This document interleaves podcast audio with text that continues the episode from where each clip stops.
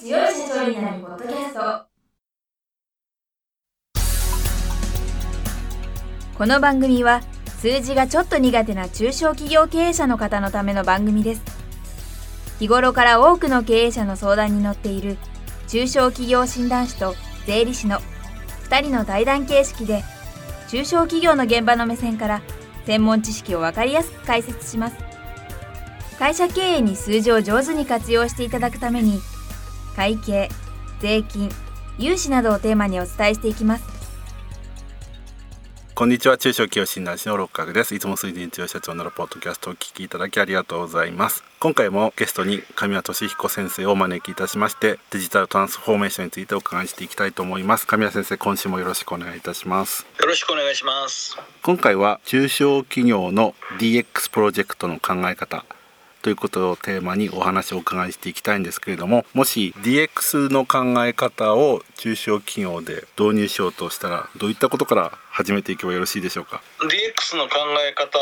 というのはまあいろいろと先週までもお話ししたようにイメージは少しできていただいたんじゃないかと思うんですけれどもね。じゃあ具体的に中小企業って何すればいいの？今日からっていうことになると思うんですけれども。まあこれはあの実は大企業でもテーマ的には同じでじゃあ今日から何しようかっていうことなんですけど考え方としてはまず2つ分けていただいた方がいいと思います。1つは、まあ、攻めの DX とそれから守りの DX という考え方がありますよという話で顧客体験重視ということになってきますから当然企業とお客さんとのつながりというのが成立をしていかないと DX っていうのは成り立たないということになるわけでそこがどうしても注目されがちなところです。実際の話企業がインターネットにつながればすぐに攻めの DX ができるのかっていうとなかなかそんなことはないですよね。いろんなアプリケーションを入れたりいろんな機材を入れたりお客様とつながるっていう仕組みとかそれから装置とかそういうものあるいはまあアプリとかそういうものの背景がこう成立しておかないとなかなかそれができないわけです。それが実は一つの中小企業の DX っていうのを難しくしている考え方ではあるんですけれども大企業よりはやっぱり中小企業の方がそっちの方が難しいところはあるんですけれどもでも例えば新年のね年明けのニュースで経営者の言葉をいろいろと読んでみますとねどちらかといえば DX の時代なんだけども自分たちの企業としては守りの DX を頑張りたいんだというコメントが意外に多かったんですね。トップ経営者クラスの発言の中にも。トップの方が守りの DX を重視してるというのが非常によくわかるのが今年の新年の挨拶のパレードだったんですけどもそれは何かというとお客さんとのコミュニケーションを情報機器を通じてあるいは情報技術を使ってやろうとした時に内部の方が情報化できていないとそんな全然お客さんとのやり取りなんて夢物語ですよねっていう、まあ、そういう考え方がまあ一つあるしそれは当然もともと分かりやすい話で。それこそ大企業ですらそんなことを言ってる。ましてや中小企業の方は内部のやっぱりこう DX 化情報化 IT 化とか情報技術を使った効率化とかいうのがなかなか完成されていない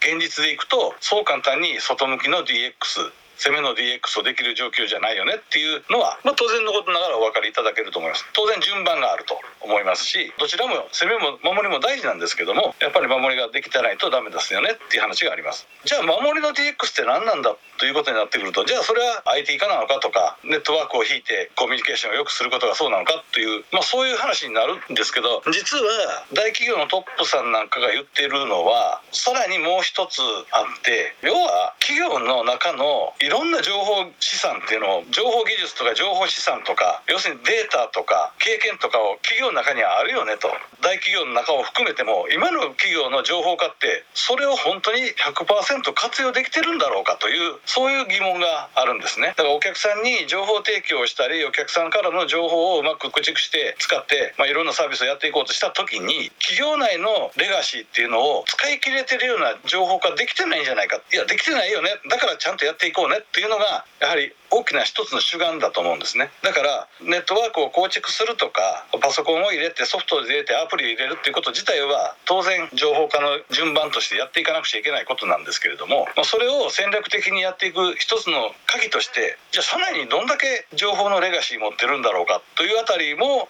分析しておかないとやっぱりうまく企業の DX の成功に結びつかないんですよね。ということをやっぱり一つ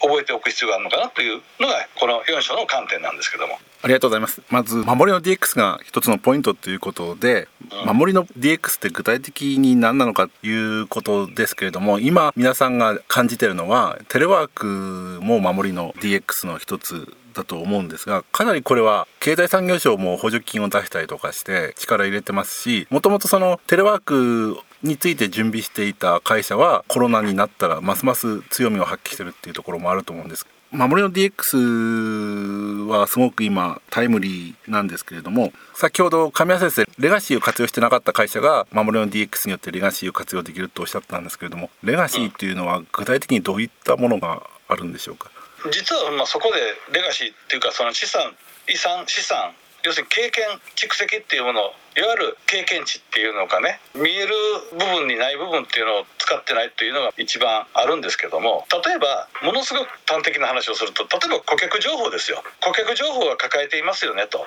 でいろんな顧客さんのデータは実は企業内にはありますよねと。もちろんないものもあるんだけどありますよねと。それは顧客の住所であったり名前であったりするしそういう顧客の形のなんか強みであったり組織であったりそういうふうな資産っていうのは実は顧客情報としては企業の中に抱えてるわけですよ。それは中小企業も同じなんですよ。でそれは紙の形で持ってたりあるいはパソコンにあっても個人のデータになってたり。だから顧客情報一つとっても今のように実は大企業でも100%使い切れてるかって言ったらそういうことはない。というのが現実。今リモートワークでそういう設備を整えて自宅でも仕事ができるような環境になったんだけれどもなかなかその欲しい顧客データに外にいてるとすぐにはつながらないとかそういうふうに簡単に言えば顧客の情報あるいはその企業が蓄積した顧客のノウハウの顧客に対するこういろんなイメージとかそういうものに対するあるいは図面であったりするかもしれませんけれども、まあ、そういうものが使い切れてないんじゃないかっていうのが一つのレガシーの事例だと思ってもらっていいんじゃないかと思います。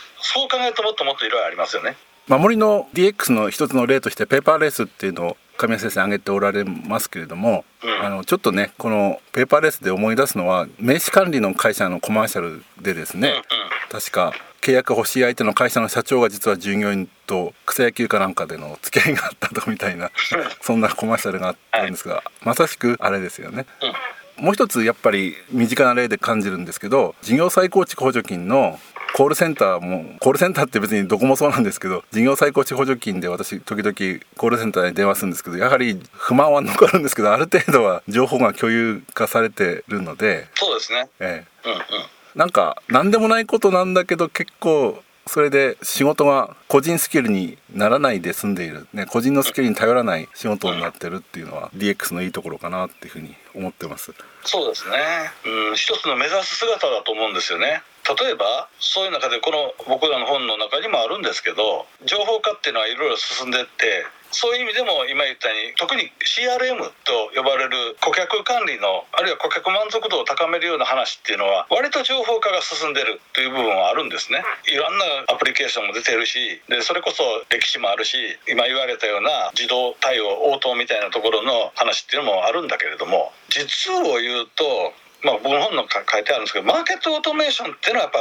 一番遅れてるのかなということだと思います。マーケットオートメーションっていうのは例えばダイレクトメール出したりものすごくベタな話ですけどね。SNS を出したりというようなところの部分からマーケティングが始まってるわけですけれどもそういうものって結構自動化されてないアナログで動いてるというような部分もあるしアナログ手法が生きてるっていう部分もあるし、まあ、そういう部分で内部の守りの DX を考えた時に内部の業務効率化の中では特にマーケティングの部分に注目していいんじゃないかなというのは僕らの本の中で実は書いてある一つの重要な部分だと思ってるんですけど。わかりましたということでちょっと時間になってしまったので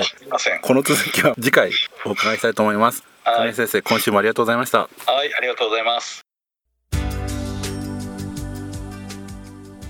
今回の対談はいかがでしたでしょうか？この番組では公開質問を募集中です。2人のキャスターに回答してほしいという質問はこの番組の配信ブログの専用フォームで受付しています。ぜひお寄せください。またご意見ご感想も同様に専用フォームでお受けしております。配信ブログは検索エンジンで数字に強い社長と検索し最初に出てくるブログです。それでは次回もどうぞお楽しみに。